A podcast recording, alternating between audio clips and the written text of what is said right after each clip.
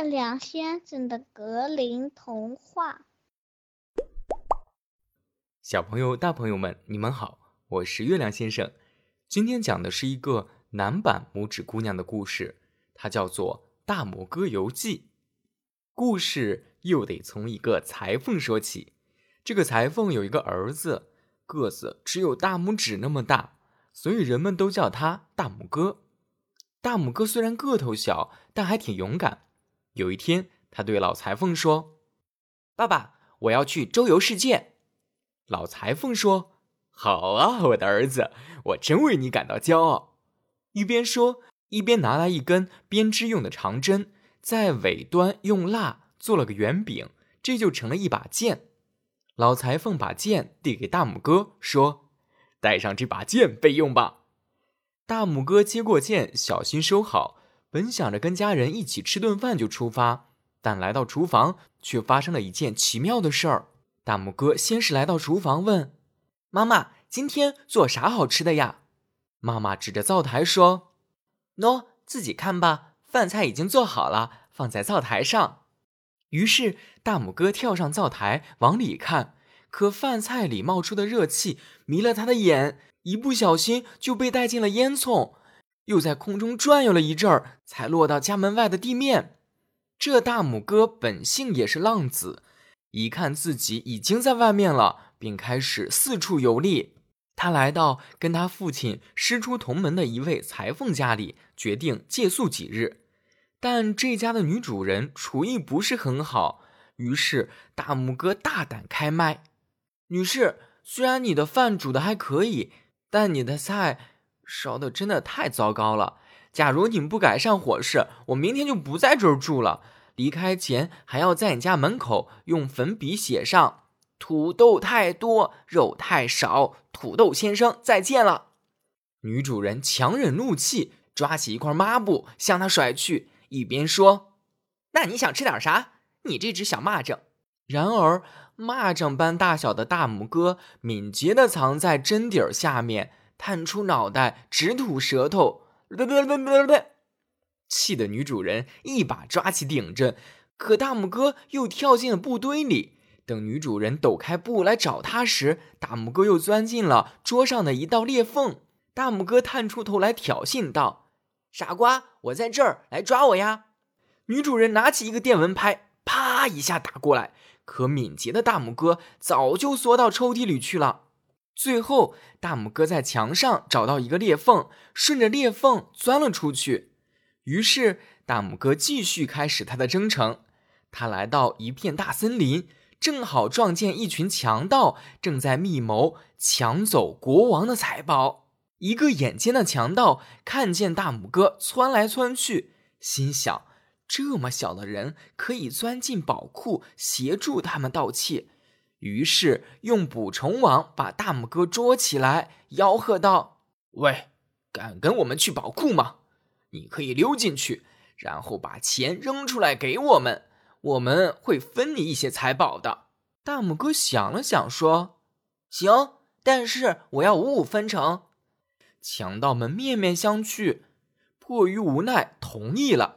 于是，大拇哥跟着强盗来到宝库，从上到下的快速检查一遍，很快就找到了一条足以让他钻进去的缝。可是这次却没那么顺利。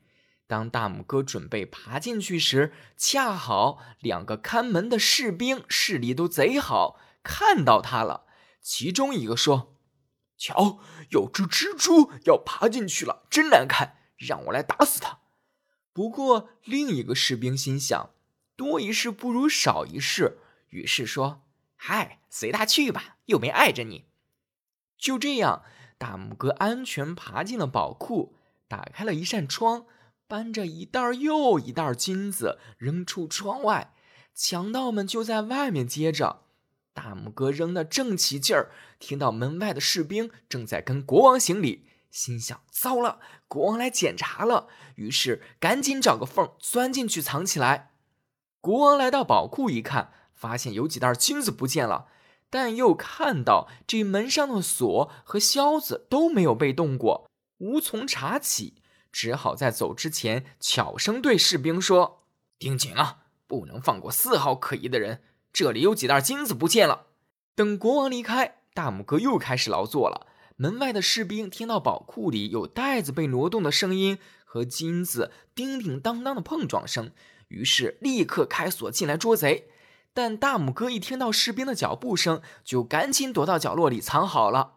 于是士兵进来，却没见到一个人影，只听到有一个来自角落的声音在嘲笑地说：“傻大个，我在这儿呢。”士兵们东张西望，跟着声音追过去时，大拇哥又钻到另一个角落，说：“错了，我在这儿呢。”就这样，大拇哥跳来窜去。士兵们被捉弄得精疲力尽，趴在地上喘着粗气儿。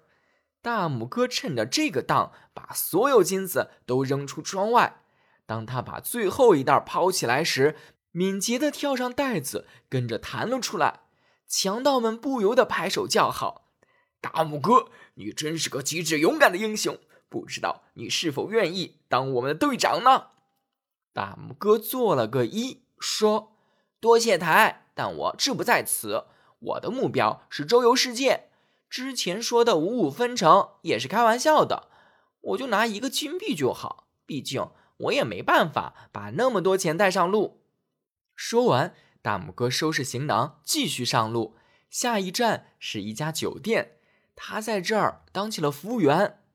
酒店的女佣特别讨厌他，因为大拇哥总是把他们偷鸡摸狗的事情告发到老板那儿。但他们却因为抓不住大拇哥而无法报复他。最后，女佣们终于忍无可忍，说：“你等着瞧吧，我们一定会找你算账的。”于是有一天，一个女佣正在花园里割草，她看到大拇哥在草地上蹦来跳去，就飞快地挥起镰刀，一把把他卷进了草垛，然后用布捆好，赶紧拿去喂牛。牛棚里有只大黑牛，一看到新鲜的草，便开始狂吃，一口就把大拇哥吞了下去。大拇哥顺着食道来到了牛肚子里，发现这儿黑乎乎的，没有一点光亮，但暂时还没有生命危险。不久，大拇哥听到有人在挤奶，一边挤一边唱起来。挤呀挤呀挤牛奶，健康生活少不了。挤一挤呀倒一倒，多喝牛奶多长高。挤奶工正挤着呢，主人突然走过来说：“明天把那头牛给杀了。”大拇哥急得在牛肚子里大喊大叫：“妈呀，要出人命了！先让我出来，我还在肚子里呢！”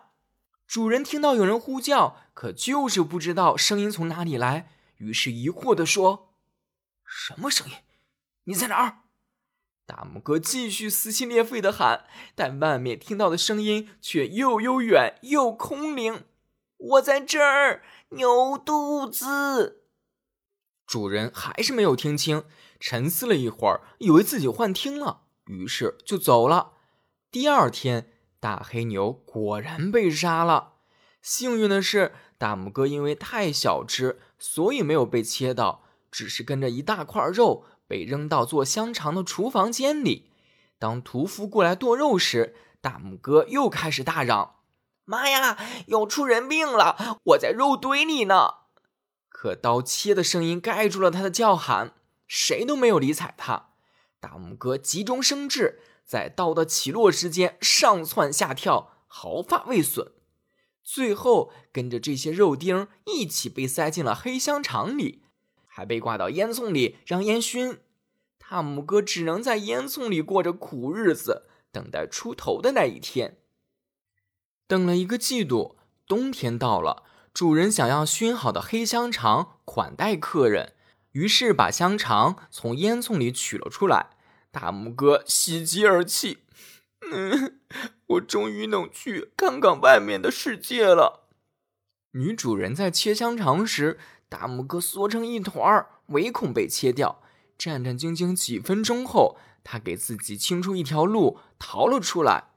大拇哥在这家酒店受尽苦难，毫无留恋，于是头也不回的跑了。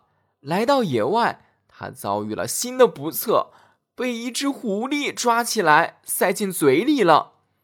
大拇哥在他的嘴里垂死挣扎，说：“狐狸先生，你瞧，我才拇指般大小，还不够塞你的牙缝。不如让我出去，我带你回我家院子。那些肥美的鸡鸭可比我好吃多了。”狐狸想了想，说：“可以，但你现在就得带我回你家院子。”于是，狐狸和大拇哥回到了家。老裁缝一家平安团聚，于是心甘情愿的把院子里的家禽都给了狐狸。孝顺的大拇哥说：“爸爸，我给你带了一块金子，作为家禽被送出去的补偿。”老裁缝老泪纵横的说：“哎，你这傻孩子，爸爸爱你，当然胜过爱院子里的那些鸡鸭了。”小朋友们，今天的故事到这儿就结束了。这是月亮先生给你讲的第五十一个童话故事。你喜欢这个故事吗？最后，月亮先生要给你留一道思考题：在大拇哥身上有哪些美好的品质值得我们学习呢？欢迎留言告诉我。